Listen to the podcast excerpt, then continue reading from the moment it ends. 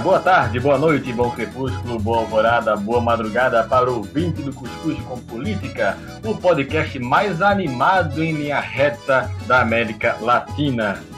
E hoje, hoje, meus amigos, temos assunto, viu? Temos assunto. Eu acho que uma hora vai ser pouco para a gente tratar tudo aqui. Mas vamos em frente, que a conversa vai ser muito boa. A conversa hoje promete. Quem está conosco é Márcio Didier, o popular Sapo. Tudo bem, Sapo? Fala, Felipe. Descansei semana passada. Eu vi que vocês me xingaram muito né, durante o programa passado. Quem? Quem? É, quem? Eu, é, eu vi, acompanhei, mas tudo bem. É? Rapaz, vocês viram hoje que tá nevando aqui no Recife e caindo uma trovoada gigantesca, não? É, isso aí vai ser assunto para o último bloco. Já já o é. ouvinte vai ficar sabendo é. o porquê é. dessa Mas só abertura. foi só no período de hoje à tarde, porque fora isso, Aham. o outono parece que não chegou aqui. Tá um calor infernal, né? É verdade. É Mas verdade. tudo bem. Vamos Bom, lá, vamos embora. Vamos lá. Quem também está com a gente nesta semana, ele que quebra o coco e arrebenta a sapucaia, Manuel Guimarães. E aí, Manuel? Salve, salve. Ele está animado porque o esporte hoje, finalmente, depois de 20 jogos, saboreou uma vitória sobre o Central. Né? É. Então, é mais, é mais uma derrota do centro. Bom, mas isso aí vai ficar para o último bloco. Nesse primeiro bloco, vamos tratar de assuntos mais locais. E o assunto local que está movimentando ah, os blogs, jornais, rádios de Pernambuco, do Recife, é essa quarentena rígida que o governo do estado colocou né, nos últimos 14 dias e que foi estendida até o dia 31 de março. Só que agora, no mês de abril, o governo já adiantou que não vai manter a quarentena rígida e vai afrouxar um pouco as regras até o dia 25 de abril. Eu não vou nem perguntar aqui a vocês se teve resultado, se vai funcionar, porque Sapo já é tem aquela posição batida e certa dele, né, Sapo? Você não concorda com isso, diz que não vai funcionar e se mantém assim? Veja só, é, eu mantenho, mantenho. Eu acho que só não funcionou, só não teve, é, não atingiu o resultado que gostaria. Primeiro que de rígida não tem nada, né? Então, eu nunca vi tanto carro na rua como essa semana. Eu saí duas vezes e estava lotada a rua, né? É, porque eu fui para supermercado comprar coisa para casa para comer, né? Afinal, tem um corpício aqui para manter. Mas veja só, é, e só não atingiu o, o, esperado porque o povo foi tudo para loja de, de, de, carro, né? Foi comprar carro, por isso que não atingiu, né? Teve essa, essa movimentação toda no meio da rua, é o que eu acredito. Agora, eu acho que é o seguinte, Felipe, a, a estratégia do governo é, foi, foi muito clara, né? Ele, ele primeiro usou usou meia dose, não é? Fez uma, uma, uma até esse domingo 28 fez uma, uma, um mini bloqueio não é, do comércio, principalmente, porque aí você não afeta os ônibus, né? os ônibus não vão ficar lotados, porque os ônibus lotados são um grande vetor de, de, de propagação da, da Covid. Então, ele, a primeira parte ele foi até esse domingo 28 e a segunda parte vai até a quarta-feira, ou seja, completa os 15 dias, que é geralmente, geralmente não, é o período da, da, da duas semanas do, do, da contaminação, né? que você a contaminação pega você. Então, o que o governo fez, foi realmente aliviar a questão dos ônibus, ao meu ver. Eu não vejo outra, outra alternativa, porque não tinha sentido de você manter um bocado de coisa e não manter o comércio, por exemplo, não manter a academia de ginástica, ou, entendeu? O que eu acredito foi a estratégia foi apenas essa. Primeiro, e dando doses homeopáticas de fechamento, não é, por prazos mais curtos, e para aliviar os ônibus, né, para tentar cortar o mal, esse mal pelo menos, né? Porque é muito mais fácil você proibir o povo de sair, fechar a loja, do que você peitar os donos da empresa de ônibus. E o governo não quis isso, ao que parece, né? Ô, Manuel, será que faltou coragem para o governo do estado para já assumir uma postura bem mais rígida, é, mais rígida ainda do que foi essa última aplicada no final de março, é, e mantê-la tão rígida assim durante o mês, o mês de abril? Será que faltou coragem, faltou pulso? Eu não entendi porque ele prorrogou por três dias só um quadro que já se configurava no fim de semana passado como difícil. Eles queriam 60% 65% do Mas é porque é o período de 15 dias, Manuel. É o período de duas Sim. semanas. Ah, né? então calcularam errado lá atrás. Não, é, mas... eles calcularam certo. É porque, na verdade, você tem que lembrar que a partir de quinta-feira é Semana Santa também, né? Sim, tem esse detalhe aí. Aí você, você amplia. Aí para o governo sai de bonzinho, não, só vai até quarta-feira. Mas na verdade, você, na quinta você já tem a Semana Santa, praticamente. Não, tá... Então, Veja, vai, a gente vai ficar nessa dúvida de que se não fosse a Semana Santa, com o comércio todo em volta da Páscoa e etc e tal, se eles não teriam prorrogado por mais que três dias e depois anunciado esse novo plano de convivência até o 25 de abril, né, com, enfim, com algumas restrições é, é, meio curiosas, vamos dizer assim, pitorescas disso daí. Mas assim, eu até gostaria de ouvir o ex-porta-voz do governo Pedro Eurico algumas pérolas a mais sobre isso, né, para para ver se até para ver se aquele papelão que ele passou é possível reciclar, né? Se, se, se isso não ocorre. Mas a quarentena, de uma certa forma, por três dias só ficou assim, tá, completo o ciclo de 14 dias, mas se não tivesse a Páscoa no meio, feriado no meio, muita gente devia ter via... deve ter viagem marcada, agendada, enfim. Possivelmente é, teria, poderia ter ido um pouco além. Fato, a quarentena teria acabado nesse domingo, né? O dia foi, seria até o dia 28 a quarentena inicial e estica agora até o 31, até a próxima quarta-feira. Na quinta-feira já começa essas, essas restrições. Vamos ver, né? O, o, pior é que o governo abre leitos e o leito já é ocupado. Né? A, a taxa de ocupação está acima de 95%, uma coisa louca. Já abriu acho que 400, mais de 400 leitos nesse, nesse, nesse período e, no entanto, esses leitos abrem já estão automaticamente ocupados e para vagar um está demorando, as pessoas estão passando mais tempo né, no, no, nos leitos, vamos dizer assim. Por outro lado, as pessoas com mais de 60 anos, que já estão tomando vacina já há algum tempo, mais de 60, mais de 70, esses daí a presença deles diminuiu nos leitos, mas aumentou a presença de jovens, né? Exatamente. É, que é outro, é outro ponto. Os jovens não têm data para se vacinar. Coincidentemente, caiu a faixa de que foi vacinado, né? Sim. Né? não é coincidente, é porque é a ciência, no caso. Entendeu? É a ciência. Não, lógico, mas assim... caiu a, a, taxa de mortalidade da, da, da, da, pessoa de terceira idade, digamos assim, não é? é tem, tem, a, a vacinação é uma coisa extremamente necessária. O Brasil tem uma expertise que muitos países mais desenvolvidos não têm, né? Queira ou não, não é uma expertise do governo A, do governo B, é uma expertise do país, do, no serviço público do país, que a gente tem que tirar o chapéu para os profissionais do SUS, de fato. É, mas a, a, eu acredito que daqui para junho, a gente está iniciando abril, é, a gente vai ter em junho um número, devemos ter pelo menos um quantitativo grande de estoque de vacinas de mais de um tipo. Hoje a gente só tem, para você ter uma ideia, aqui no Recife, segundo o site da, da prefeitura, a gente tem, com o lote que chegou essa semana, a gente não tem, a gente tem 310 mil é, doses, das quais 250 já foram aplicadas, ou seja, a gente tem um estoque para aplicar, né, que são várias pessoas que estão indo, chamaram os dentistas recentemente, e toda semana tá sendo, estão sendo anunciadas, anunciados grupos prioritários para se vacinar, enfim.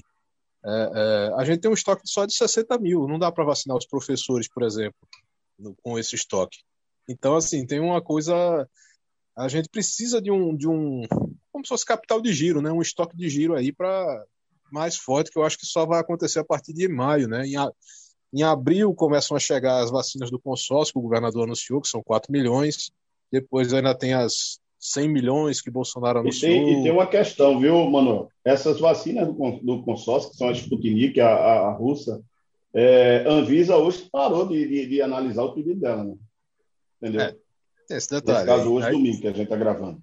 Não é? Prova, ou seja, pode ser que atrase na chegada e tudo mais. E, obviamente, não vão chegar as 4 milhões de doses para Pernambuco de um dia para o outro. Vai ser é, pingado, como estão sendo essas do Butantan. Tem essa vacina própria do Butantan, né, sem ser com os insumos chineses que eles estão desenvolvendo, que vai ser uma vacina 100% nacional.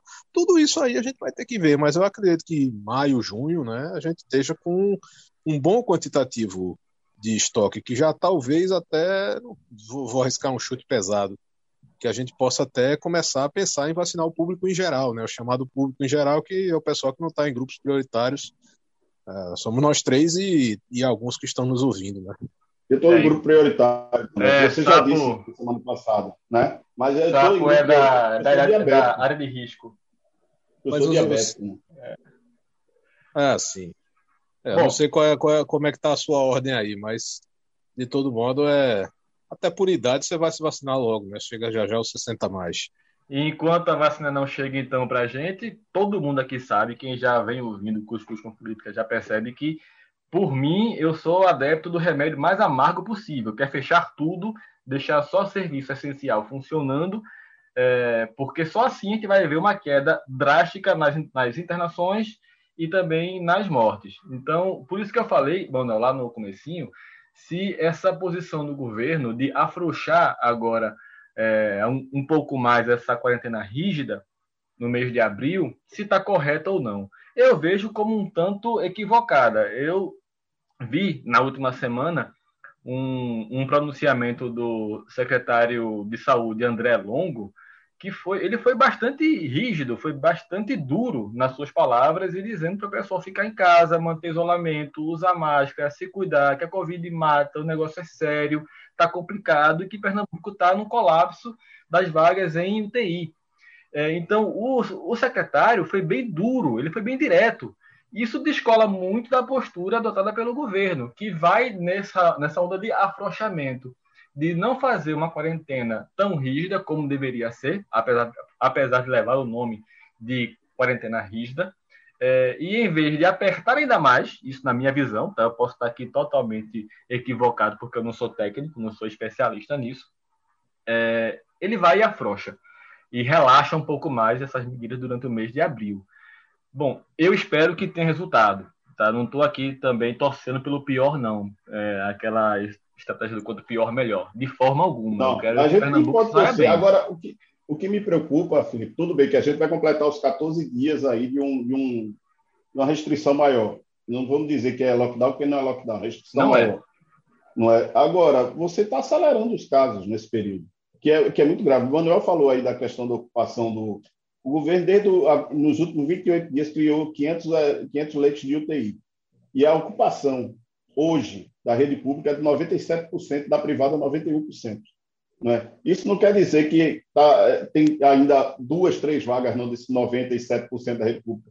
É porque já tem gente lá, mas eles têm que fazer a sepsia, tem que ter todo um tratamento para depois ocupar. E que a Exatamente, está ocupado. Quem procurar a vaga agora vai ter, vai ter dificuldade para ser atendido. Vai para não entendo, sapo. Ah, tem uma fila de 200 pessoas. Pois é, o que, o que eu não entendo é isso é, segura um pouco, aí tem um certo respiro, com perdão do trocadilho aqui, é, nas vagas, nos atendimentos, aí libera todo mundo para voltar ao caos. Eu, eu fecharia tudo de vez, sabe? Mas, mas, Felipe, veja só, a gente chegou, chegou a um ponto nesse país de que cada um acha que pode fazer, todo mundo só pensa no seu, não pensa no, no, no próximo, não pensa no coletivo, não é? Então, é, muito se deveu à postura do, do, governo no início da pandemia e até semana retrasada, né? até duas semanas atrás, que o governo era promovia, é, o presidente promovia é, aglomeração e tudo mais. Então, o que criou, o que está se criando no país é uma postura extremamente individualista. Né? O brasileiro já tinha essa postura individualista, mas por causa de uma, de uma outra questão por exemplo, preferia o carro a um transporte público, enquanto qualquer lugar do mundo o transporte público vem primeiro do que, do que o carro, não é? Mas aí era porque o governo não, não, não tinha uma malha de, de transporte público ideal para levar todo mundo para casa. Por exemplo, eu daqui para ir para o trabalho, de onde eu moro, no Janga, eu tenho que ir de ônibus, no ônibus sem ar-condicionado e tudo mais. Eu vou, eu vou? Não dá, né? Eu vou chegar lá, gordo, do jeito que eu sou, né, acabado de, de, de suor. Então, é só me permita uma parte, que você não é gordo, você está no planeta errado. Porque 100 quilos aqui na Terra são 38 em Marte. Então você está no planeta errado. Mas. O problema é que eu parei minha física, né? Há 10 dias que eu estou sem fazer física, né? Mas, é, mas veja, é. É, é muito curioso também, sem, por favor, ironia nenhuma, mas é um pouco curioso que no período da quarentena decretado pelo Estado, né, que não é tão rígida, mas é uma quarentena, é, é, são algumas restrições, a vice-governadora foi reinfectada, né, testou positivo e anunciou essa semana é, é que pegou a Covid coisa tá novamente. grave, Manuel. A Pois coisa é. tá grave. É, Entendeu? é- não, mas é só é mais um, um gesto, assim, um, um, um sintoma também, sem trocadilho algum, é mais, é mais um sintoma, mais um sinal de como a coisa tá, né? Mesmo com restrições e os, e os políticos trabalhando, o executivo tentando fazer as coisas, essas reuniões é, infindadas, infindáveis que, que nós temos e, e, no entanto, houve esse episódio. A gente deseja, claro, que ela continue bem, que ela ela está sintomática, como da outra vez. É, foi- É, ela pegou tá logo no começo, junto com o governador, com todo Tá mundo isolada lá, já. naquela leva que pegou o secretário de saúde também em maio do ano passado. Uhum. É, é, e houve essa questão da reinfecção agora. Né? Torcer para que outras pessoas do governo também não tenham, né, com, com, com essa situação. A gente não sabe como, como é que foi. Mas, enfim, torcer É. para que fique bem. Ó, já que a gente já entrou nessa, nessa seara do governo, o bloco está terminando, mas a gente tem que falar rapidinho sobre dois pontos que colocamos em pauta também para esse primeiro bloco, que aí já é de olho na, na sucessão ao governo do estado e ao Senado do ano que vem, nas eleições de 2022. Saiu essa semana uma notícia de que o senador Fernando Bezerra Coelho ele pode abrir mão da disputa majoritária ao Senado e concorrer a uma vaga de deputado federal. Agora, qual é o problema? Não sei se chega a ser um problema. É que os Coelho já tem um deputado federal, que é o deputado Fernando Filho. Então seria pai e filho disputando a mesma vaga. Será que vai dar certo? Será que tem liga? Será que tem voto para isso? Porque eles podem dividir o voto, né? A gente Vamos, teve. deixa eu falar, deixa eu falar aqui, voto. deixa eu falar um- uma coisinha aqui. Dividir os votos não elege nenhum dos dois, né? Porque Exatamente. Fernando é um risco, Filho, né? eu- ele teve 92.188 votos. 92 mil, é, eu acho que ele foi, é, deixa eu ver aqui, 3, 4, 5, 6, 7, 8, 9, 10, 11, foi o 12 segundo mais votado, entendeu? Vai ter que ver da coligação. A coligação acho que foi o terceiro.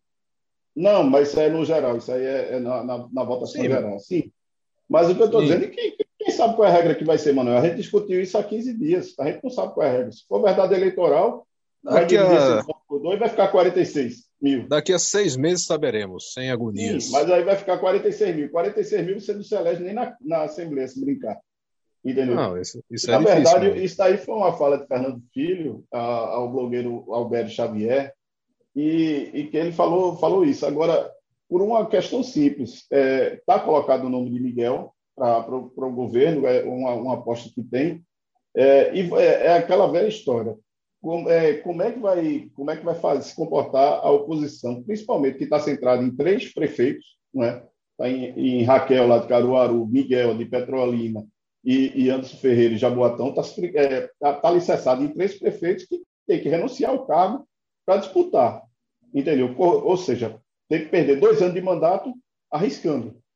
Então, é, o, o grande problema né, do o que está acontecendo no, no, no, Brasil, eu acho que dá até um tema para a gente fazer um programa todo, é essa questão de, da oposição. Pô. A oposição está. Não existe mais oposição no Brasil. Não é? Um advento começou lá atrás com Lula, que começou a cooptar a partir de tudo quanto é gente, fez uma base gigantesca e tinha uma popularidade imensa, saiu com 82% de aprovação, ou seja, tinha uma base gigantesca. Simplesmente o Brasil desaprendeu a fazer oposição. No Pernambuco é a mesma coisa. Quando Eduardo terminou o primeiro mandato, tinha quase 90% de aprovação, 92%, não sei.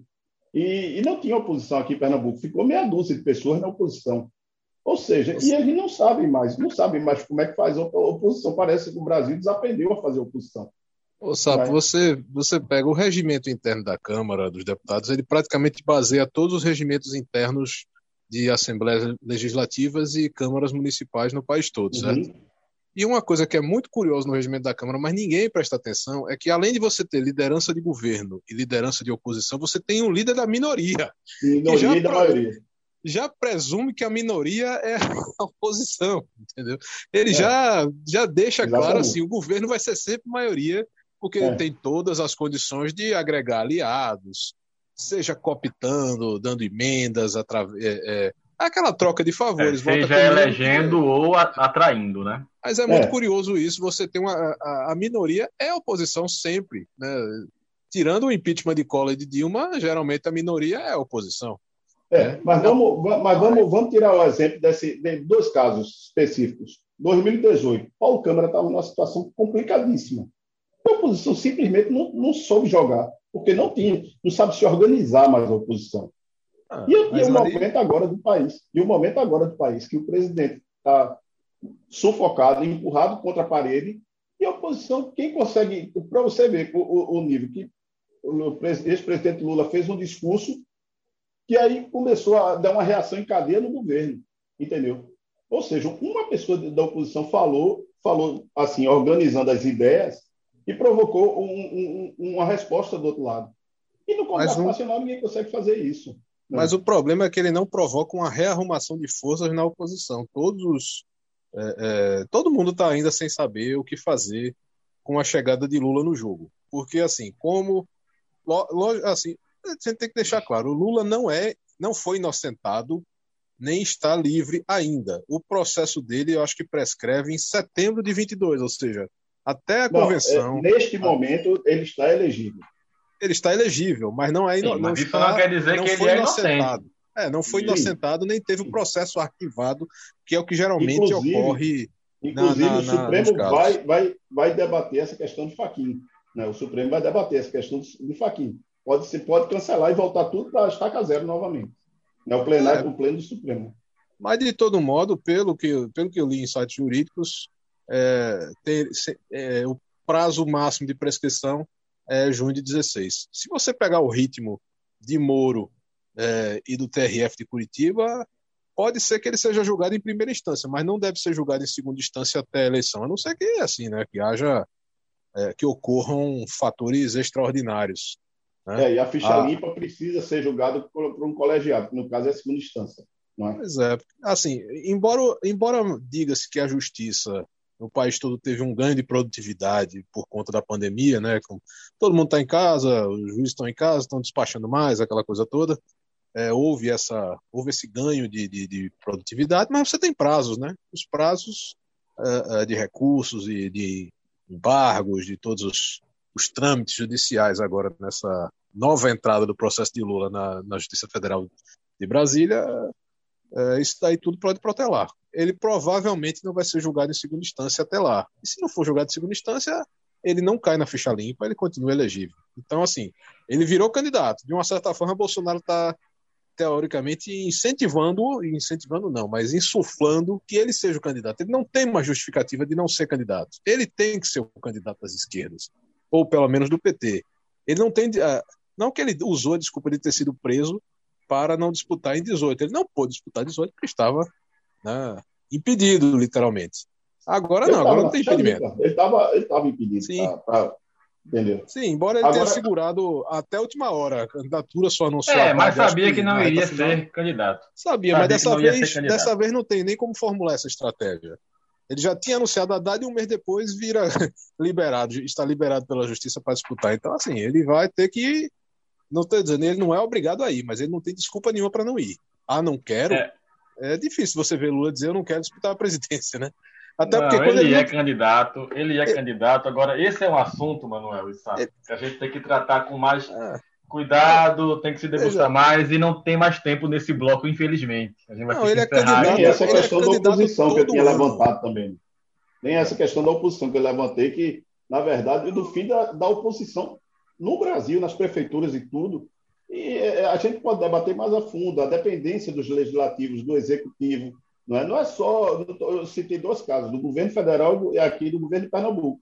Mas se você pegar qualquer prefeitura e tudo mais, é, é, você, qual é a oposição que se tem hoje em dia em legislativos?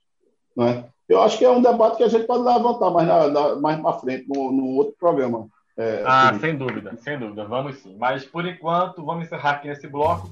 Já já a gente volta e aí vamos tratar de temas nacionais. Seguir né, com temas nacionais aí, tem muita coisa absurda ainda que vamos debater no próximo bloco. Fica ligado, continua aqui com a gente.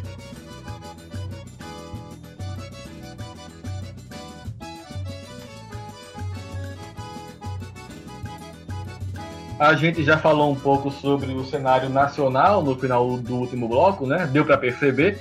Então vamos seguir também nesse caminho. Vamos falar um pouco sobre as notícias que movimentaram o Brasil na última semana. Algumas poucas, né? Não, não daria tempo de falar sobre tudo aqui num podcast de mais ou menos uma hora.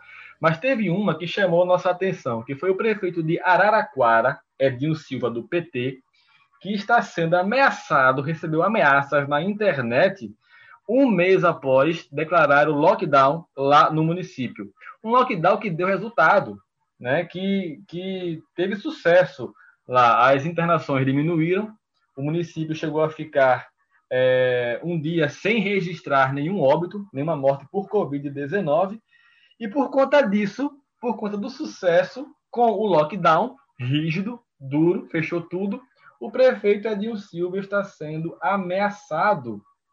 A que ponto chegamos, minha gente? Você corre o risco de, de levar um tapa na rua por estar fazendo o correto. Você chegaram a ver essa. essa se for uma tapa. Também? Se for uma, tapa, tapa, você sai no tapa. É, porque, na verdade, até o endereço dele vazado na internet, né? Onde ele mora e tudo mais. E que é uma insanidade isso, né, cara? Ele teve, na verdade, Araraquara está fechada desde dia 8 de, de fevereiro, né? Os, os, não essenciais, os, os, não essenciais, né? Eu não sei se a revenda de automóveis está aberta ou não. mas... Essas concessionárias vão dar o que falar, viu? mas eu não sei, mas ele está fechado. Mas nada justifica é, teve a notícia do, do, último sábado, última sexta, último sábado, que não teve nenhuma morte lá registrada, mostrando que realmente há resultado. Quando você faz uma, uma, uma quarentena bem feita, o resultado aparece, minha gente. Isso não é, isso não é mágica, não é pulo do gato, nada. É apenas você estar tá junto com, com o, que, o que a ciência diz, o que funcionou em outros lugares. Então, é, o, o ex-governador Joaquim Francisco, é, tem uma coisa interessante, que ele disse que gosta muito de trazer um assunto que é, lá fora para aplicar aqui. Então, eu vou fazer isso. Né? Se o lockdown funcionou em tanto lugar, por exemplo, Nova Zelândia teve 56 casos de Covid, e toda vez que aparece um, vai fechada é, a, a, cidade que seja.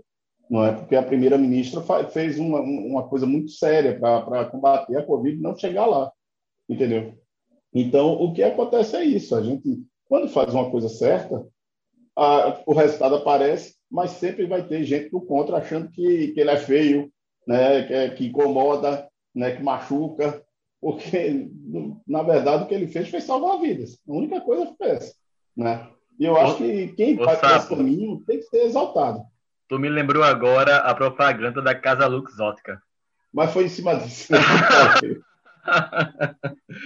Ó, oh, para você ter uma ideia, o nível de, de absurdo né, nessas ameaças ao prefeito Edinho Silva, no Facebook é, tem aqui é, alguns internautas aí, não, não, são nem internautas, são criminosos, né? Ameaçando ir encapuzado até a casa dele e esfaquear ele de baixo para cima. Olha o nível da ameaça. Esfaquear de baixo para cima né, é, com, é como você. Quem, quem, quem fazia muito isso são aqueles mafiosos da Cosa Nostra a máfia italiana, uma das máfias italianas, é, eles, quando iam acertar as contas, eles esfaqueavam pela barriga de baixo para cima, porque é assim que você sangra os porcos. É, para você ter uma ideia do nível de, de crueldade que esse pessoal tem, que quer atacar o prefeito por fazer o correto, né? Enquanto o São Agora, Paulo está é... registrando aí mil óbitos por dia, Araraquara chegou a não ter nenhum óbito, graças a essa medida bem restritiva, bem rígida, que o prefeito adotou. Agora, é, tem uma coisa, né? Quem ameaça não cumpre. Isso, pelo menos, a, a história diz isso, né? Então, é... É aquele machão da internet, né? É, e o engraçado é que... Mas ninguém paga para ver. Regra, via de regra, quem ameaça o faz no anonimato. Ou seja, é mais covarde. Se o cara não tem coragem de mostrar a cara, quanto mais de fazer alguma coisa. É um imbecil um cara que faz um negócio desse. Manuel, você tinha falado ali, eu não ouvi o que você falou. Não, disse que o cara ameaça, mas ninguém vai pagar para ver, né? Se vai, se não vai cumprir a palavra. Mas a, essa questão aí do, do, do, prefeito, enfim, eu acredito que eles devem, devem, devem ter acionado já Polícia Federal, enfim, órgãos de segurança para checar de onde vem essa.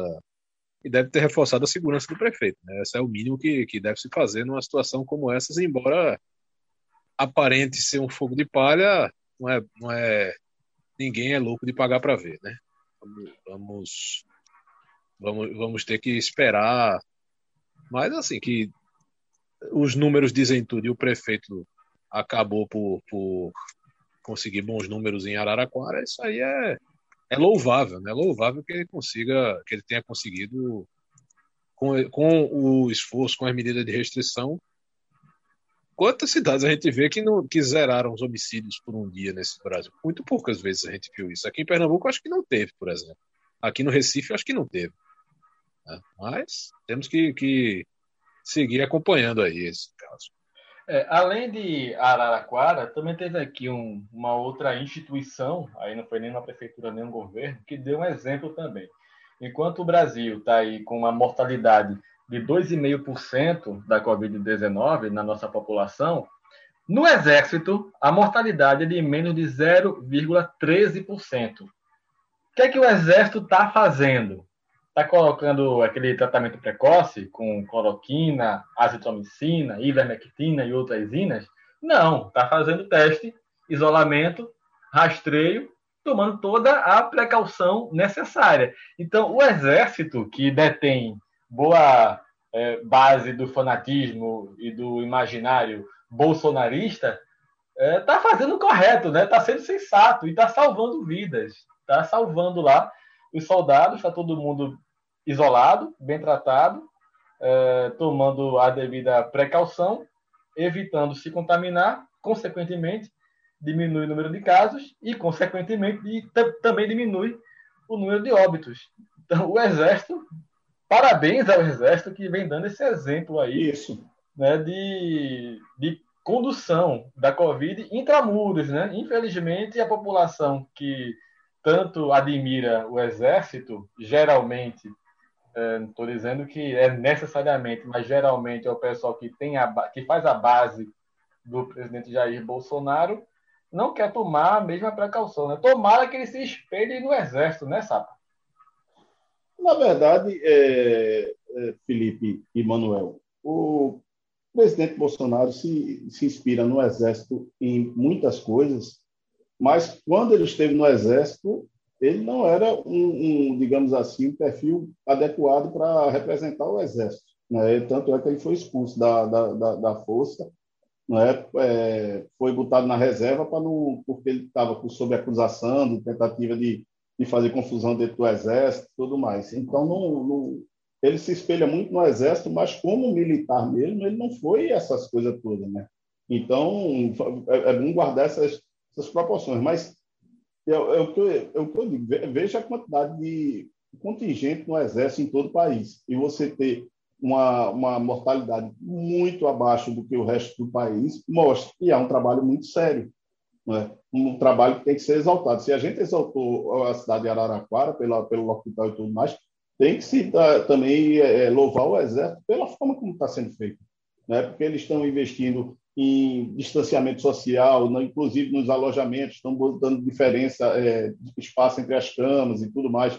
Os novatos ficam lá internados, não voltam para casa por um bom tempo para cumprir uma quarentena e não trazer para dentro do, dos quartéis a, a, a Covid. Ou seja, é uma série de precauções que eles estão tomando. E tem que ser é, exaltada essa, essa, essa coisa também. Né? Se eu, se eu, como eu falei de, de Araraquara, o Exército também está corretíssimo de fazer. Né? O bom seria é, se espelhar nessas boas práticas do Exército, né? não nas práticas de logística que a gente viu que deu errado. Né? O grande o mestre de logística do Exército que deu completamente errado no Ministério da Saúde.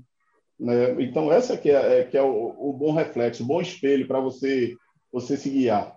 Manuel. Eu assino embaixo as suas palavras. Não há o que acrescentar. É, eu só ia somar aqui, ó, que para você ter uma ideia, são 700 mil pessoas aí que o Exército está tomando conta entre ativa e reserva. Então é um contingente enorme, né? É uma cidade de médio porte é, e está todo mundo muito bem cuidado, né? Queira Deus que é, os admiradores do Exército, que gostam tanto de cantar hinos, de bater continência para tudo que é bandeira, também copiem esse comportamento você viu. Você viu, você viu que aquele povo que estava no domingo passado, no aniversário, na frente da casa de Bolsonaro no Rio, não era do Exército, fantasiado tal qual o Exército, mas não, nenhum era do Exército, estão sendo investigados por isso. Mas é, se gostam tanto de imitar o Exército, que imitem assim. Desse, né? Imita as coisas boas. Pelo amor de Deus. fugindo só um pouco da pauta aqui, vocês viram também que na semana passada passou até batido aqui no nosso último programa que fizeram uma manifestação lá na BR 232 em frente ao Comando Militar do Nordeste, né? É, os apoiadores do presidente e tudo mais. E aí, no começo da manhã do domingo, teve até um receio nas redações, todo mundo já se preparando para poder cobrir caramba, será que vai travar o trânsito lá? Vai ter protesto? Vamos bloquear a 232? Caramba, vamos mandar repórter? Não vamos? 20 pessoas. Papai.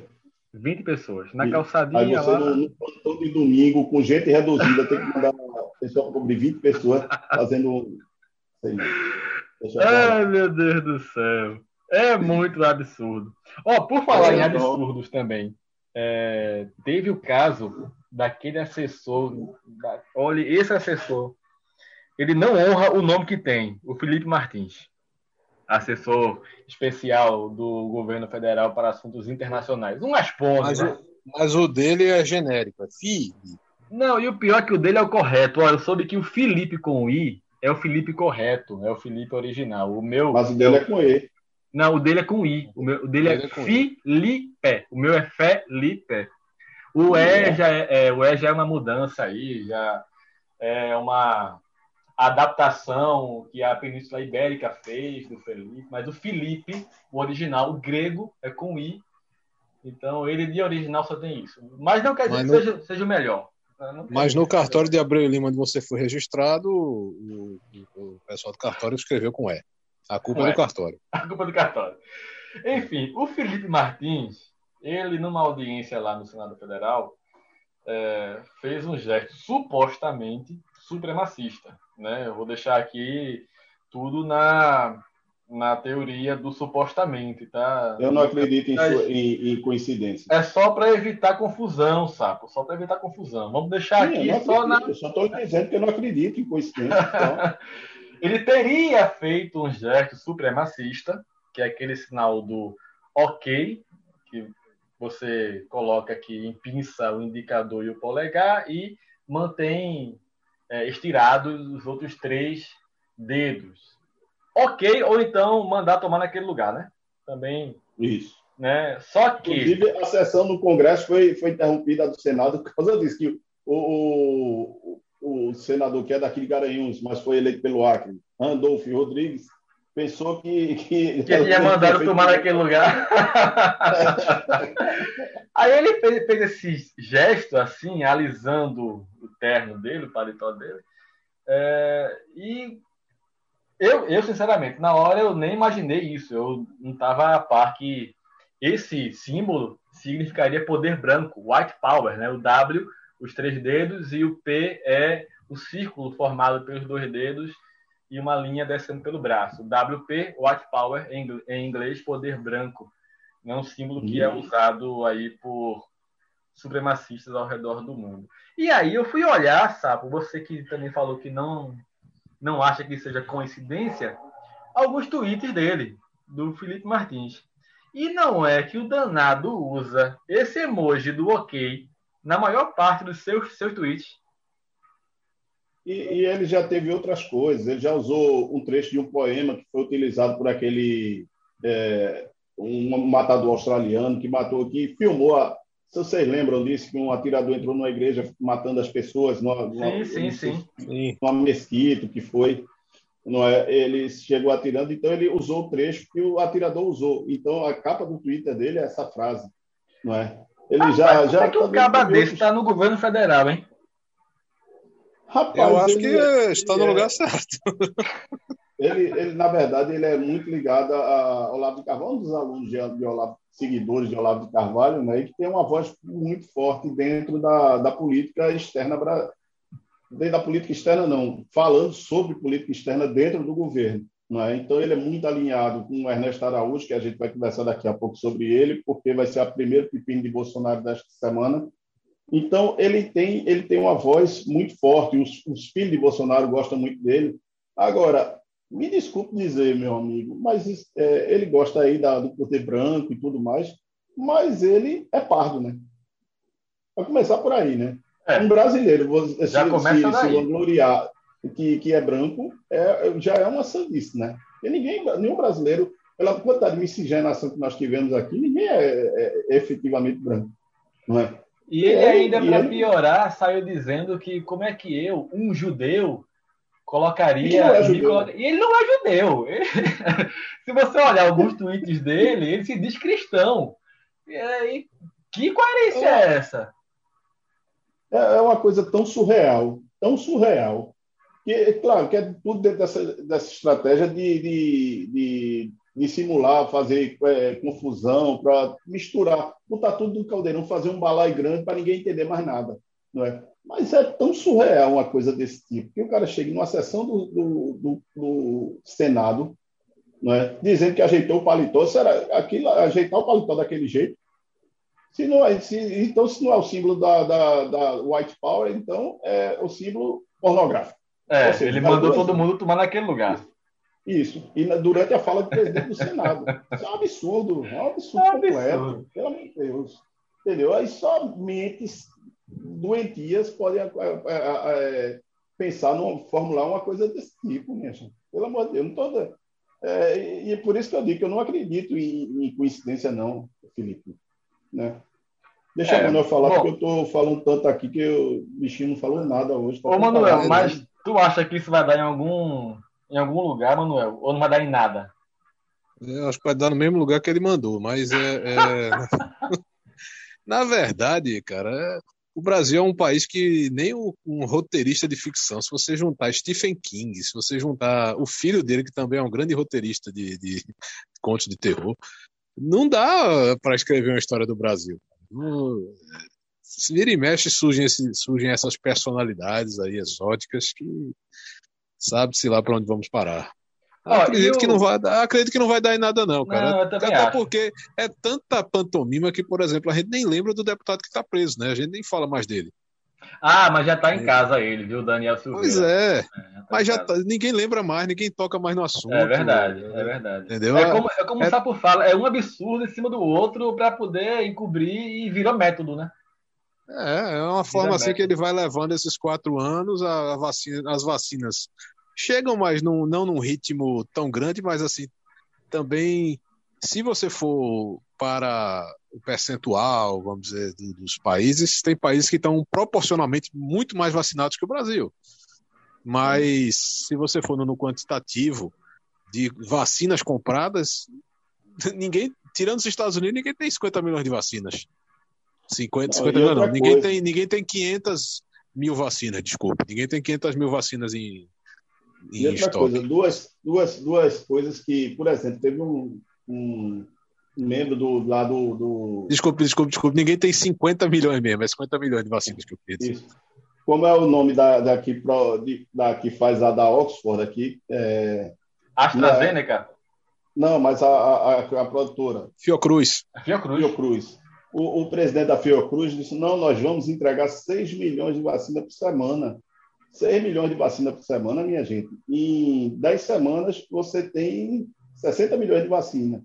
É? Então, dois meses e meio, você teria 60 milhões de vacina. No final do ano, é, você teria vacina sobrando para vender.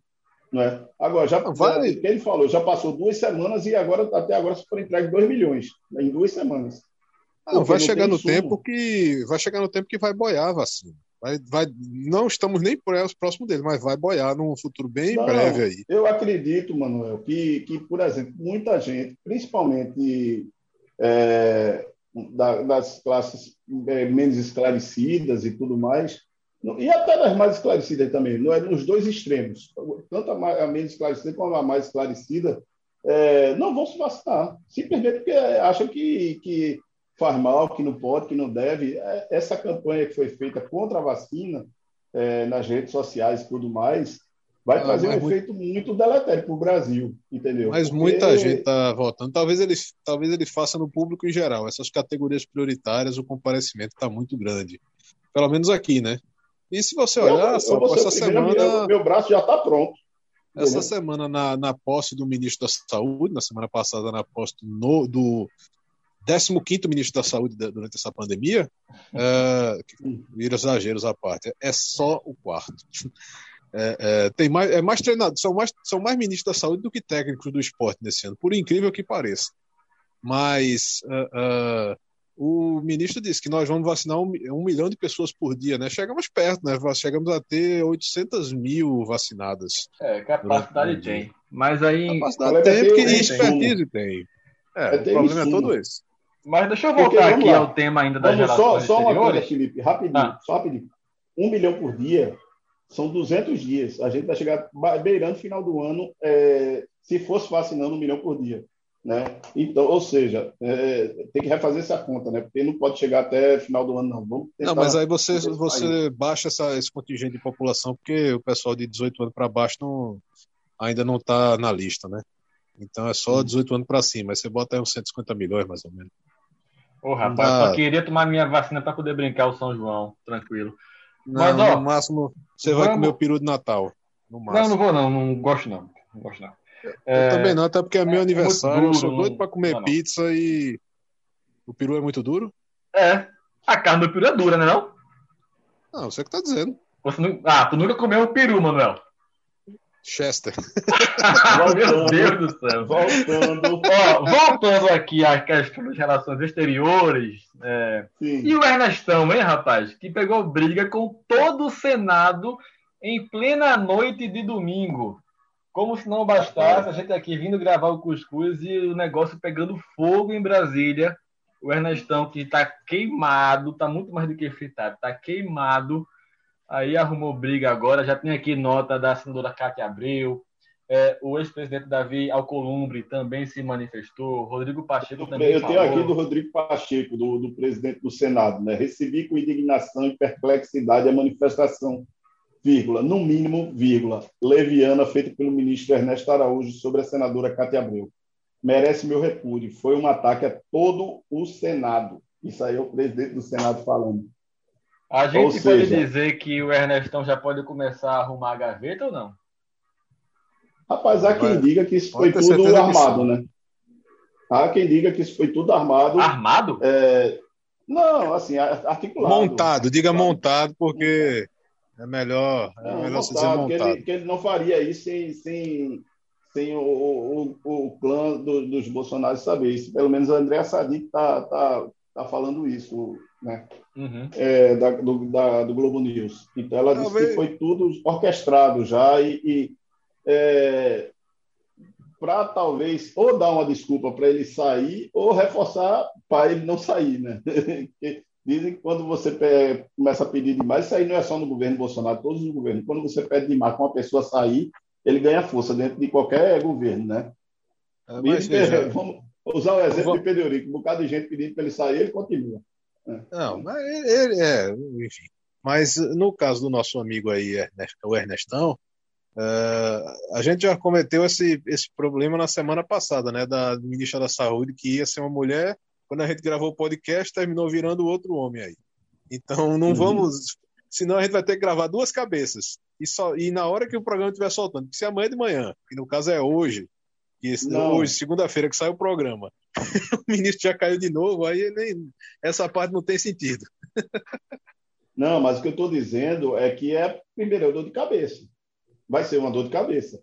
Né? O Centrão já está. O, o, presidente da, da Câmara já disse que acendeu o sinal amarelo, né, o Arthur Lira, para o presidente Bolsonaro. E é o Centrão, ali é o Centrão em, sua, em seu estado é, puro, né, em puro estado de, de, do Centrão.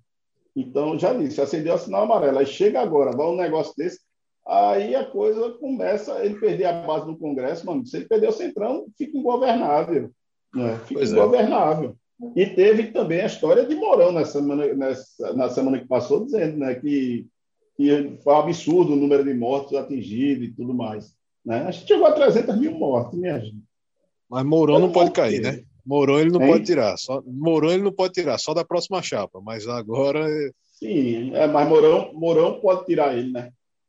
Ah, Lembre-se que o né? impeachment de Dilma começou com um áudiozinho de Tancredo, de, de Tancredo, Temer, de Temer. De Temer, né? Aquele áudio que vazou sem querer, né? É. Então, aí você aí começa a se posicionar, dando recado para mostrar onde é que está a coisa, né? Eu acho que o áudio de Temer teve uma carta, né, também. Não sei se teve uma carta. Sei que eu me lembro bem do áudio. Não sei, não, não, não sei de, da, da ah, carta. A carta era aquela que ele falava do vice de do vice decorativo. Vice decorativo. Mas só ah, sim, sim, vocês sim, aqui, sim. enquanto a gente está aqui já dando como favas contadas a, a demissão do Ernesto Araújo. Não, eu não estou dando como pra... favas contadas. Eu estou dizendo que vai ser a primeira confusão mas, da semana. Bom, mas eu e Felipe estamos. Não, eu então tô. É um, eu, eu, acho que ele já caiu então é fora. Então é 2x1, um, você é minoria, você perdeu. Mas enquanto a gente está aqui fritando o já queimado Ernesto, fui olhar aqui no Twitter. A hashtag Ernesto Araújo fica é o assunto mais comentado no Brasil na noite do domingo. Por isso mesmo é que, que eu digo a você que foi uma coisa que não foi de graça, não, essa, Exatamente. essa, essa fala, Exatamente. entendeu? É. Não, é, não é de graça, não, a coisa é, Ganhou do, ganhou do Big Brother no Trending Topics, que coisa, hein? É, Cátia Abreu está em sexto lugar. Daqui a pouco tem, vai ter paredão aí, pronto, aí paredão chega na frente. É. Bom, mas só para situar aqui nosso ouvinte que pegou o bonde andando, o Ernestão, ele praticamente colocou palavras na boca da Cátia Abreu, né? Dizendo que ela estava lá fazendo uma chantagemzinha com ele para fazer um gesto para aprovar o 5G no Brasil. Ele da atribuiu China, né? é, da, China, da China. É, no Brasil, e aí ele resumiu uma reunião de três horas em um tweet. E aí, meu amigo, Cátia Abreu, que não é nenhuma flor que se cheire também, braba, rebateu e teve apoio incondicional Não, e ela falou, todo o Senado Federal. Ela falou que realmente disse, olha, a gente tem que ter cuidado nessa questão do 5G, porque tem uma disputa entre a China e os Estados Unidos. É, e foi levantado lá, na, lá atrás por Trump ainda, essa confusão toda. É, é, é, um, é, um, é uma longa conversa. Né? Mas ela disse: olha, a gente tem que ter cuidado com essa questão do 5G na China, porque a China é o maior é, importador do, do, da, do, do, agro brasileiro. Não é? Ou seja, a, a, quantidade de exportação que sai daqui do Brasil para a China, é, a exportação de, do setor agro, é muita coisa, meu amigo. E se a China disser, não, não quero mais não, quero mais ver mais nada do Brasil para cá não, e aí? Rapaz, é, é, é, comércio exterior é muito delicado você fazer as coisas entendeu? E ela tem que ter, e foi isso que ela fez, esse alerta. Agora, só que aí ele usou com as palavras dele, né? É, pois é, então foi a gota d'água, né? Ele só, foi só aquele pezinho que o Senado queria para arranjar briga e fritar ainda mais ele. Eu acho que realmente é. ficou insustentável. O governo deve estar só agora procurando alguém para ficar no lugar do Ernesto e tentando encontrar uma saída honrosa para ele. Talvez ele peça demissão, né? Para evitar esse não, minha gente. Vocês, vocês nasceram ontem, feio. A gente é um pouco poliana, sapo. A gente mas tenta ver algo positivo. Eu sei que é impossível, mas a gente tem boa vontade. Não tem nada mas, mas para você ver. Para você ver que não é só o Brasil que faz atrapalhada nessa parte de comércio exterior. Teve um navio que, né, ficou, que, que, que atracou, né? ah, é o naviozão? Bloqueou, o naviozão bloqueou o canal de Suez, por onde passa todo o comércio lá da Europa. Quase todos os países usam aquela rota, bloqueando todo o abastecimento de mercado. Resultado, só, acho que só Brasil e África do Sul que não utilizam aquela rota. E Vamos falar disso já já. Café. É, a gente exporta café, já, então já, é bom, é bom, é bom, boa oportunidade de negócios. Vamos falar já já sobre isso, é porque é, tá estourado já aqui o tempo, tá? Tá estouradaço aqui. História. História. Olha aí. Vai. Vamos terminar aqui, mas aí a gente volta agora no último bloco para terminar esse assunto aí do naviozão e também falar um pouco sobre o grande clássico que vai parar Pernambuco, para o Nordeste na próxima quarta-feira. Fica ligado. E que vai ser 0x0, já antecipo, vai ser 0x0. Meu time nem, nem tá jogando, Manuel. Tu nem tem lugar é líder, de né? fala né? aqui. É líder, é líder, é líder. A gente volta já.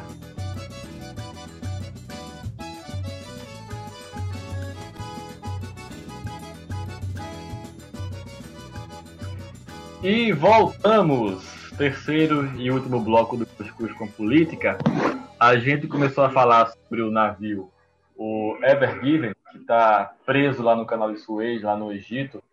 É, lá ficou lá atravessado, como se um BRT tivesse atravessado na Agamenon Magalhães, na altura do Derby ali, pegando todas as faixas e travou tudo. Ninguém vai para Olinda, nem para Boa Viagem e fica assim preso. Imagina a confusão. Ora, isso num local onde passa 12% do comércio mundial e que liga a Europa até a Ásia. É pouca coisa. Deixa eu dar um exemplo mais próximo, Felipe. Ah. Se, se ele ficasse nas duas faixas da BR-101, que cruza quase o país todo. Imagina, que rolo. Sem nada de desvio, não tem não. É esperar. Tem, né? tem alternativa. Arrodeando toda a África, né? Para chegar. Duas semanas a mais de viagem, só isso. Ó, mais nada. Eu fico imaginando, rapaz. Que bronca! O piloto, o piloto, o que, navegador, o diabo que for. Agora, povo bateria, rapaz, e agora, velho? Vou dar uma, tentar dar uma ré aqui. Vai, piloto, sabe? Comandante, não? Comandante. Almirante. Almirante. Não, almirante é quando tem patente, né? Não, é um navegador. Mas imagina, rapaz, ele vendo lá, ele lá navegando, de repente o barco começa a ficar troncho, anda de banda, ele, meu Deus do céu, meu Deus do céu, meu Deus do céu, travou. Será que ele não quis dar um cavalo de pau, velho? Não quis dar um cavalo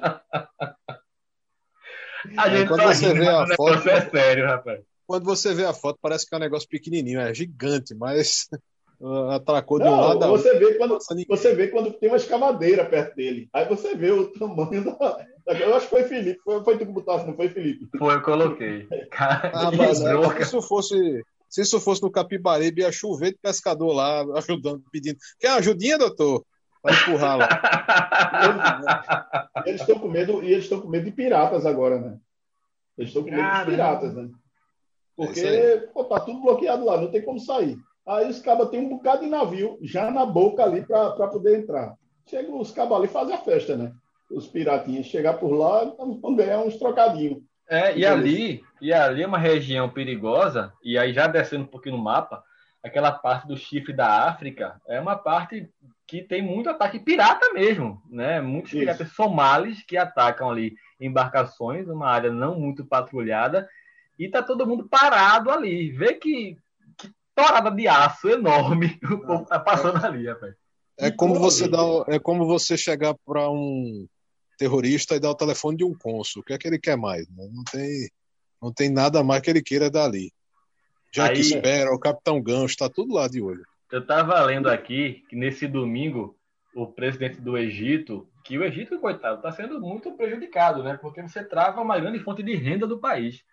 O, o nome dele é Abdel Fattah al-Sisi. Eu acho que é isso. Abdel Fattah al-Sisi, preside o Egito. Ele disse que, ó. Com o seu egípcio. Meu árabe, né? Ele falou o seguinte, ó, tem que tirar essa, esse trambolho daí. Então, vamos tirar os containers. Então, tem uma fila de caminhão lá no meio do deserto, paradinho, para tentar descarregar os containers para ficar mais leve e assim desencalhar. Só que cada caminhão carrega dois containers. Sim, e aquele trambolho, velho, ele tem muitos, eu não sei nem quantos. 20 mil. 20, 20 mil? É. 10 mil caminhões. Só. Só. Só.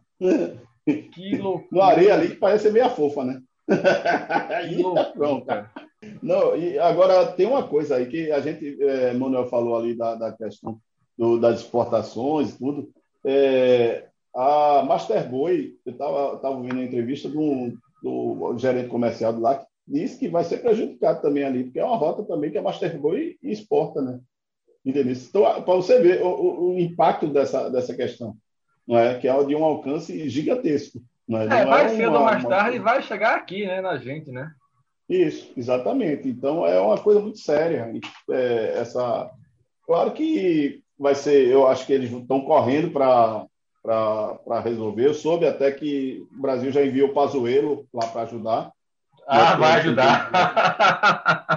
Não, é para mandar para lá e não voltar, pô. É só para ficar lá mesmo.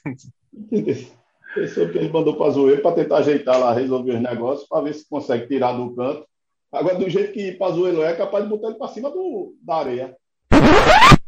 Não precisou do Pazuello. Foi só terminarmos de gravar o Cuscuz com Política que algumas agências internacionais já informavam que o navio Ever Given foi parcialmente desencalhado lá no canal de Suez. Esse trabalho foi concluído na madrugada do domingo para segunda-feira aqui no Brasil, primeiras horas da segunda-feira lá no Egito, quando equipes de resgate conseguiram finalmente destravar, tirar aquele trambolhão que estava bloqueando boa parte do comércio mundial. Ele bloqueava a ligação do Mar Mediterrâneo com o Mar Vermelho, ou seja, da Europa com parte da África, a Ásia, pegando ali pelo Oceano Índico.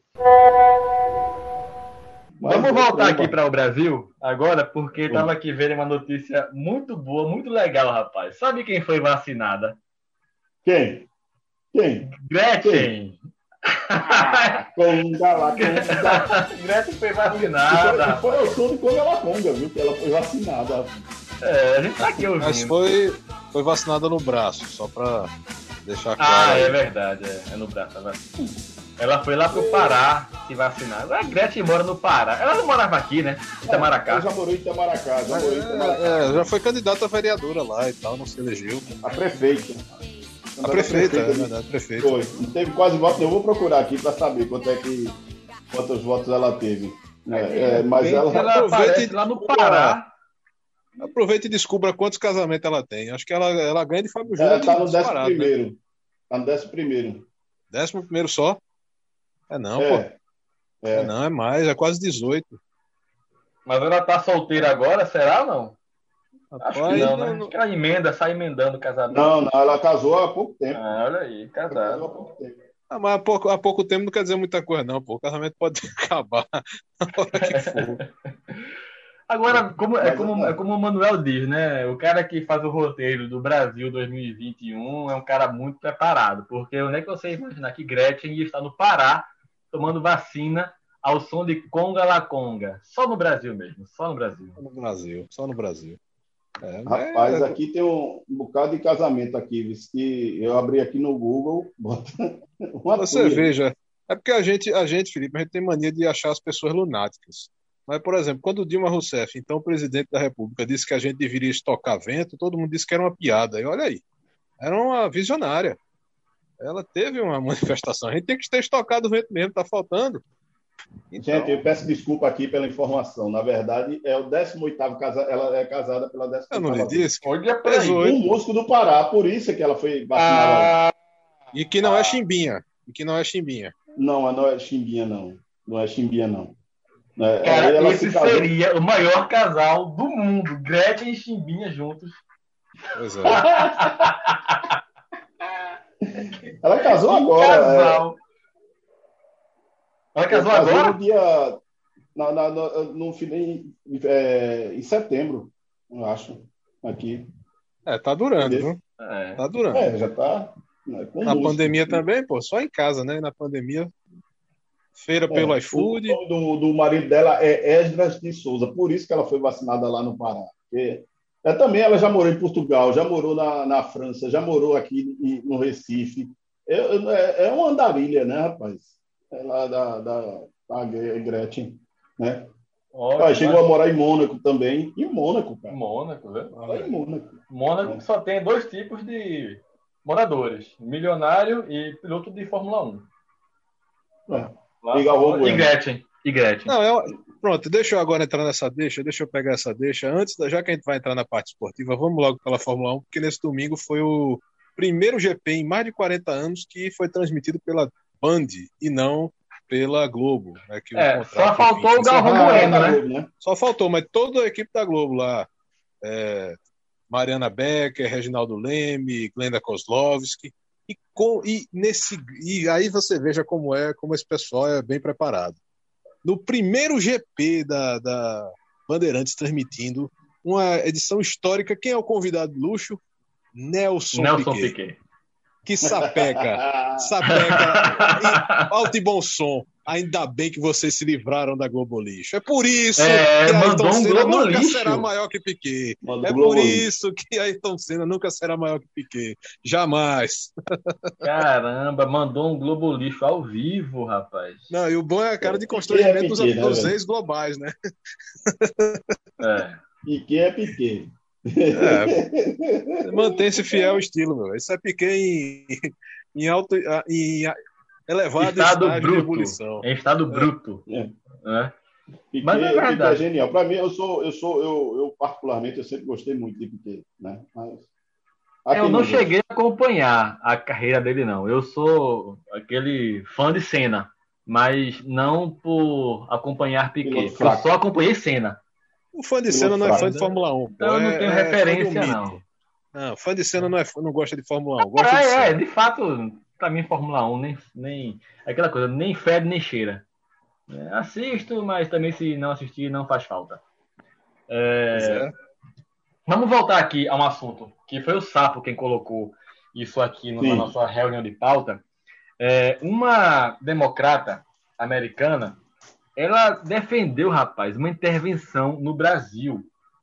É, isso vendo toda essa confusão que o país está vivendo, essa ebulição, essa dificuldade de vacinação, aí ela também veio é, dar essa ideia de intervir no Brasil para que os, os Estados Unidos tomassem a frente da vacinação. Eu estou aqui procurando o nome dela, eu sei que é Pam alguma coisa, já já eu vou encontrar e passo para vocês esse, esse nome completo dela. É, mas isso gerou reações de todos os lados, em todos os espectros políticos. É, quem é à direita né, achou muito ruim pelo fato de ela ser uma democrata. Né? Você vê que a direita brasileira tem um alinhamento com os, os republicanos, né? com o trumpismo. Então acharam ruim. Quem é do espectro da esquerda também reclamou, porque seria uma intervenção né, de um país no Brasil. É, ficou essa confusão toda. Somente Felipe Neto, que parece, não agrada nenhum nem outro. E, é aquele é Felipe com E, né? Aquele é, com Felipe. É, é, Felipe com E. Só o Felipe Neto que disse: não, por favor, vem aqui, pode intervir aqui no, no Brasil. Vocês chegaram a ver também isso, né? Estou aqui procurando. Eu vi, é, o nome é Pancakes o nome dela, né? É, velho, do jeito que o Brasil está tão surreal, já não, não, duvido mais de nada. Agora, você imagina, os Estados Unidos indo embora para cá para invadir. Ainda bem que eu já não tenho mais idade para ser convocado para a guerra. Né? Imagine o Gorinho indo lá é, para combater os invasores né, Yankees aqui no Brasil. É, é surreal né, essa proposta da mulher. Agora. É melhor, isso... é melhor a proposta de Raul Seixas. A solução é alugar o Brasil. É. Mas, não, é Raul Seixas, né? É, Raul Seixas. É você, Raul. Você, você, você, quer pagar de novinho e dizer que conhece pelos Titãs, né? Mas eu é conheço Raul, pelos Raul, Titãs. Raul Seixas. É... Eu tenho um trauma de Raul Seixas. Eu tenho um trauma. Eu trabalhei num bar. Eu era caixa de um bar. E quando eu passei no, no, num vestibular, passei na segunda entrada. Aí eu comecei a trabalhar no bar, no bar chamado Clube da Farra que tocava duas vezes a fita do, de Raul Seixas, fita, fita cassete. Tocava duas vezes por noite a, a, é, a fita de Raul Seixas. Eu simplesmente não suporto mais ouvir nada que vinha de Raul Seixas. Diga isso não, diga isso não. Zero. Eu, minha tolerância para Raul Seixas é gigantesca. Entendeu? Então, Toca, Raul. Então, é, já, então, já sabe que a dica hoje. É Raul Seixas. É, hoje é Raul Seixas. Entendeu? É, tô vendo aqui, tá? Como você falou, Pancake, ela é democrata, ela não é congressista, tá? Ela perdeu a vaga, ela disputou com um republicano e ela perdeu, né? Mas aí colocou no Twitter dela aí que a gente. Mas, mas uma coisa, além da, fora da sandice dela, porque isso aí é. para mim é uma sandice, ficar é, num país, num país que vive de um regime democrático, não tem nenhum tipo de coisa, é, mas mostra, por outro lado, a preocupação que o Brasil está levando ao mundo, né? Por causa dessa, dessa pandemia. É, nós a visão dela considerado é... praticamente o páreo mundial por causa dessa. O Brasil virou o epicentro da Covid. Exatamente.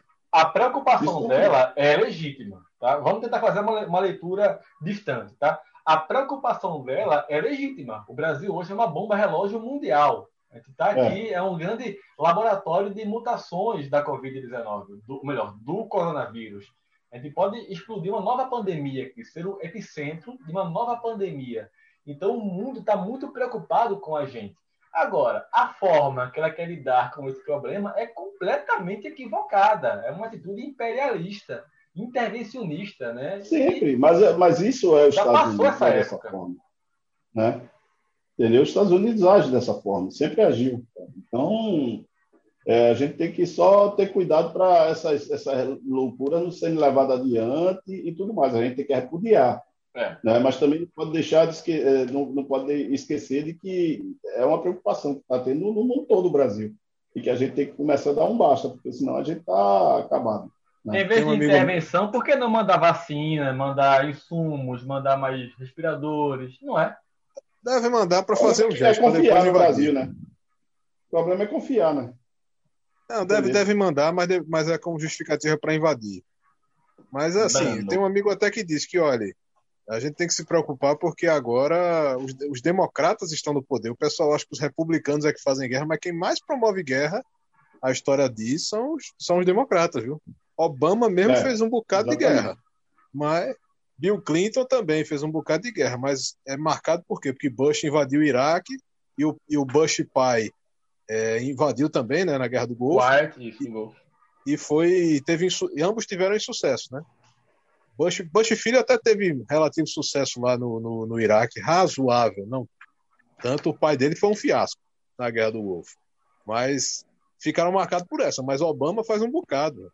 Obama fez, Bill Clinton fez, todos fizeram. Bom, já que Manuel, Manuel Guerra... e Felipe. Ah, diz aí, Manuel, é, só quero pedir um parêntese aqui para dizer que Maria Odete Brito de Miranda, não é, foi candidata pelo PPS. Não, Gretchen. Gretchen. Ah, certo. Maria ah, Odete Brito de Miranda é Gretchen. Gretchen. Foi ah, candidata em 2008, lá em Tamaracá, e teve gloriosos 343 votos. Né? Não foi eleita. É, basta dizer que o que ganhou a eleição teve, teve 6.266. Ela teve 343. Chegou perto, Gretchen, chegou perto. É. Ali foi quem? Foi Ives, né? Ali foi Ives? Não, foi não, Rubinho. Não. Rubem Catunda que, que ganhou. Ah, sim, é. Rubinho, Rubinho. É, exatamente. Bom, já que Manuel falou aí de guerra, vamos comentar aqui rapidinho a guerra que teremos quarta-feira, rapaz. Santa Cruz Esporte pela Copa do Nordeste. Ali vai ser um 0x0, né? rapaz. Triste. Quem, obrigado, né? perder, né? quem perder caiu fora, viu? Já era Copa do Nordeste, já era classificação. Coitado do Santa Cruz. Eu, não, Coitado do Santa Cruz. Eu tô confiante. Eu acho, eu acho Meu amigo, agora essa. começou a, a, nevar e chover torrencialmente em Pernambuco, entendeu? É, Tiago Neves e Toró na cabeça. É uma dupla de técnico fabulosa, né? Caros ouvintes, de, caros ouvintes, vocês, vocês relevem com o Sábio que ele acredita em muita coisa que não existe. Saci Pererê, título de 87, ele acredita em cada lenda urbana. Previsão que... da PAC. É. Com todo respeito à PAC. Um abraço a PAC tem acertado. A PAC tem acertado. É, o verdade, problema é, é que a PAC, quando acerta, ela insiste em jogar a previsão no dia seguinte. Aí erra, entendeu? Aí acaba ficando com a má fama. Ela acerta um dia, quando vai para o outro, não é só a PAC, mas assim, a gente pega muito no pé, mas, mas eles têm feito o seu trabalho. Mas, rapaz, olha, nesse jogo do esporte hoje, o que chamou a atenção, além, claro, da, da apresentação de gala do esporte, genial, um pênalti que foi garfado, que o esporte sofreu, mas que não existiu, que o juiz marcou contra o esporte, para variar, foi um choque entre o goleiro do, do, do, do esporte e e foi contra o. Não sei o nome do jogador aqui, mas teve, ele teve um choque que simplesmente fraturou o osso da face dele. Caramba! Meteu cabeça com cabeça. Entendeu? Tá, deixa eu ver aqui o nome do. do não, e do ontem também no jogo do Náutico, né? Acho que o Manuel hum. viu, Náutico contra, contra o Vitória. Dois atletas do Vitória também se bateram, né? Cabeça com cabeça e ficaram mal, né? Uhum. Foram... Foi Carlos Eduardo, só acompanhei. Do esporte é o nome do goleiro do esporte, trombou com o Lucão. Né? Aí ele foi levado de, de ambulância e tudo para o hospital, mas passa bem. Só que deve demorar um bocadinho, né? Porque até o osso da face se recompor. É. Caramba, Mas, pancada. E o pior, e o pior, que o, o goleiro caiu e caiu se contorcendo, batendo, se batendo todo, né, de dor. Só que o pé dele ficou na altura da cabeça do, do zagueiro Adrielson. Então ele ficou dando chute na cara de, de Adrielson. Entendeu? Literalmente, além da quebra o coice, né? É, que se machucou também, porque ele ficou levando bicuda na, na testa. Eu não ah, a gente tá rindo, mas é, é, sério o negócio. É sério. É, é sério, mas. mas, não, mas bonito mesmo. Bonito mesmo essa semana foi a cena lá da volta do roupeiro do Náutico, né? Que foi preso injustamente, aquele rolo todo, que voltou aí, foi muito abraçado, comemorado lá pelo. Apesar voltou da. Ao das... trabalho, né? Porque ele tinha voltou sido trabalho. na semana ah, retrasada. É, né? Mas aí tem um abalo psicológico e tudo, mas foi bonito Isso. ver o time né, recebê-lo de volta. Não, e, tal, e a campanha que foi feita, né? E a campanha Sim. que foi feita para libertá-lo, né? É. Eu acho que é importante isso aí. Agora, verdade seja dita, que, que investigaçãozinha malandra essa aqui foi feita, né? Do, do da polícia, né, velho? Pedro podia explicar, né, bicho? Rapaz, estão isolando Pedro Então mandaram, eu acho que Pedro agora não vai falar nem tão cedo. Nem tão cedo, nem tão cedo. É, pode ter 10 rebeliões agora nos presídios que ele não vai falar. Tu vai ver. Sapo, só para fechar aqui, eu não vou perguntar para Manuel não, mas vamos lá. Palpite para o clássico. Chuta aí. Rapaz, 3x1 pro esporte. Danou-se. Sério? É porque a gente começou agora, velho. Agora a gente não tá mais não. Eu vou ser humilde, eu vou colocar 2 a 0 Santa, Pipico marcando duas vezes, que ele só marca contra o esporte mesmo. Então, 2 a 0 3 a 1 domingo que vem, ou melhor, segunda que vem, a gente vê aí quem foi que acertou. Manuel fica aí com o um empate. Não, eu acho Isso. que Sapo, na verdade, quer que o esporte perca, no fundo, que ele não aguenta mais defender Jair. Eu acho que ele. É mais um Jair para defender. Inclusive, uma coisa interessantíssima. Você viu agora o regulamento, né? Só pode botar dois, dois treinadores para fora para o campeonato. Né? É verdade, Exato. na Série A, bem Isso é uma coisa não, interessantíssima, pode... que não deveria precisar, mas é necessário no Brasil. Né? Você, pode, você pode demitir um e o outro tem que pedir demissão, né? É, mas, mas, mas é uma coisa interessante, porque agora, velho, vai acabar com esse saco de gato de, de treinador, entendeu? de bota treinador, tira treinador, pelo amor de Deus, tem que acabar não, com isso. É, você pode até demitir o segundo, mas aí tem que botar um, um funcionário da base, né? Para é isso. Funcionário do clube como treinador. Não pode botar contratar. Não pode contratar. Né? Não, cê, vamos ver a partir de setembro como é que vai estar o Campeonato Brasileiro. Aí é que a gente vai ver. Do décimo colocado em diante, a gente vai ver os times. Que do, do oitavo para baixo sempre cai técnico. Se você olhar, Todos os técnicos que caem são do oitavo para Não, que os primeiros não. O esporte vai estar na parte de cima, não vai, não vai ter demitido ninguém. Já vai estar lá. É, eu, eu, não, eu, eu, acho que, na verdade, o único treinador que não se preocupa até hoje com cair é, é Renato Gaúcho, né? Porque já, já vai para cinco anos, né, no Grêmio. Cinco, uhum. seis anos. Mas os é, outros todos têm prazo de validade. Estátua, tem até estátua dele lá no, no estádio. Tudo. Aí não, pois é. não cai, não. É, ele só Sim. cai se ele bater na mãe do, do presidente do Grêmio. Ele não sai, não. O Renato não sai, não. Bom, vamos terminar o nosso programa de hoje com as dicas culturais. É, Manuel vai sugerir a música já já. Eu queria logo, enquanto você pensa aí, sabe, eu vou sugerir aqui. Eu já tenho, meu. Já tem? Eu já então, diz aí. Tenho. Diz aí. Eu vou dizer logo que você pode dizer na frente e aí eu fico sem, né? É. Mas o, o filme Sete de Chicago. Ah, sa não, sa sacanagem, não.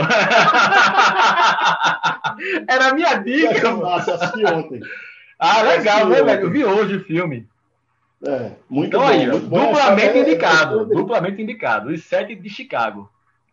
Você não é, queria é economizar bom, tempo do programa, que o programa estava estourado, pronto. A mesma indicação já, já ganhou tempo aí. Não, é, é, um filme muito interessante e eu estava lendo a história também do, do, de um dos personagens principais, que é com aquele. É, como é o. o Bora, Borá, como é o nome? Sacha Baron Cohen. Pronto, ele, que ele faz o personagem. É, o, o cara é, é, é, um, é um. O cara já foi preso, foi preso mais de 40 vezes e suicidou, né? Depois. Né? É verdade, cometeu suicídio. Cara, é, 52 anos. E foi preso 40 vezes. E, cara, então era o hippie da.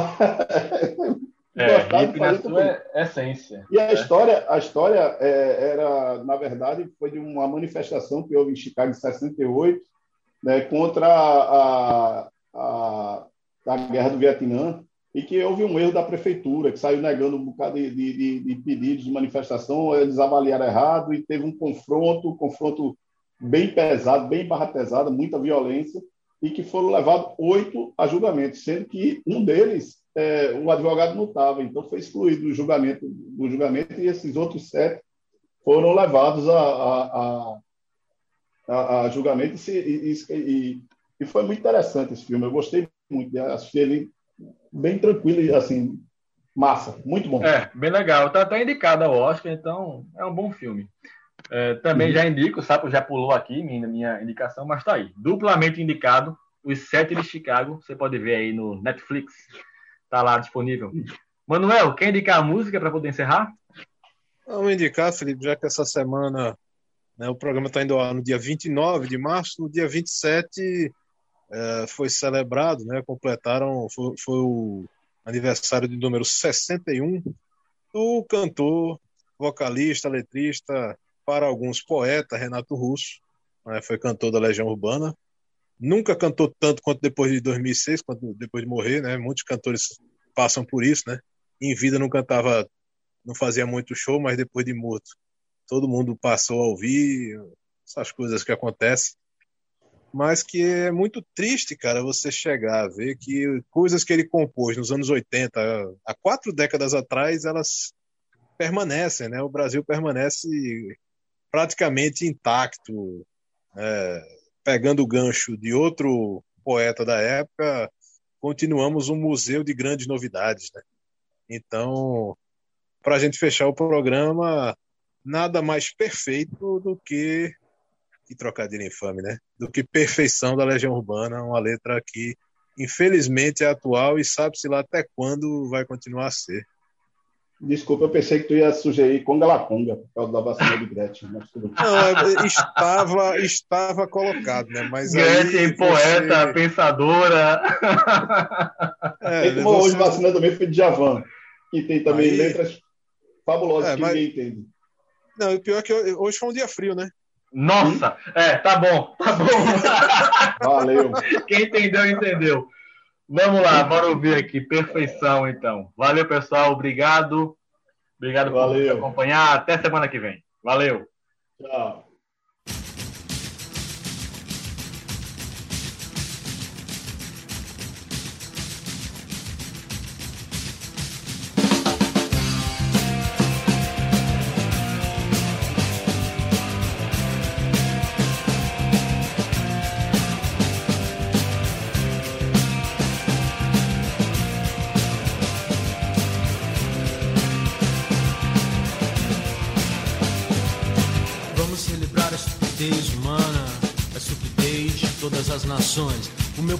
Sua coxa de assassinos, covardes, estupradores e ladrões.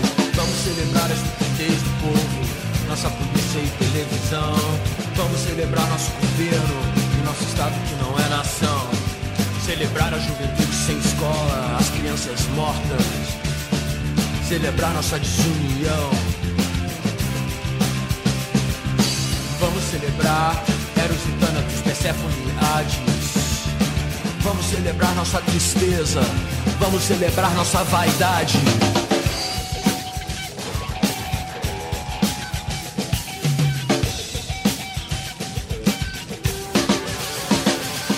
Vamos comemorar como idiotas a cada fevereiro e feriado. Todos os mortos nas estradas, os mortos por falta de hospitais. Vamos celebrar nossa justiça, a ganância e a difamação. Vamos celebrar os preconceitos, o voto dos analfabetos, comemorar a água podre, todos os impostos, queimadas, mentiras e sequestros, nosso castelo de cartas marcadas, trabalho escravo, nosso pequeno universo, toda hipocrisia e toda afetação, todo roubo e toda indiferença. Vamos celebrar epidemias, é a festa da torcida campeã. Vamos celebrar a fome, não terá quem ouvir, terá quem amar. Vamos alimentar o que é maldade. Vamos machucar o coração. Vamos celebrar nossa bandeira, nosso passado de absurdos gloriosos. Tudo que é gratuito e feio, tudo que é normal. Vamos cantar juntos o hino nacional. A lágrima é verdadeira. Vamos celebrar nossa saudade e comemorar a nossa solidão.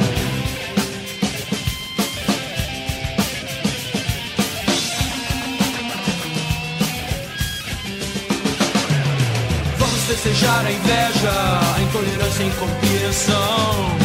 Vamos festejar a violência e esquecer a nossa gente que trabalhou honestamente a vida inteira e agora não tem mais direito a nada.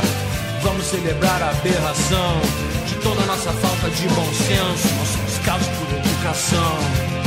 Vamos celebrar o horror de tudo isso com festa, velório e caixão. Está tudo morto enterrado agora, já aqui também devemos celebrar a estupidez de quem cantou essa canção.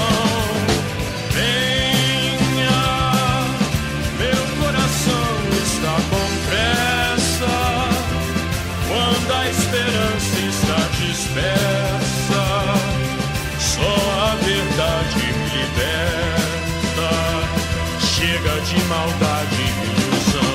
Venha, o amor tem sempre a porta aberta. E vem chegando a primavera. Nosso futuro recomeça. Venha que o que vem.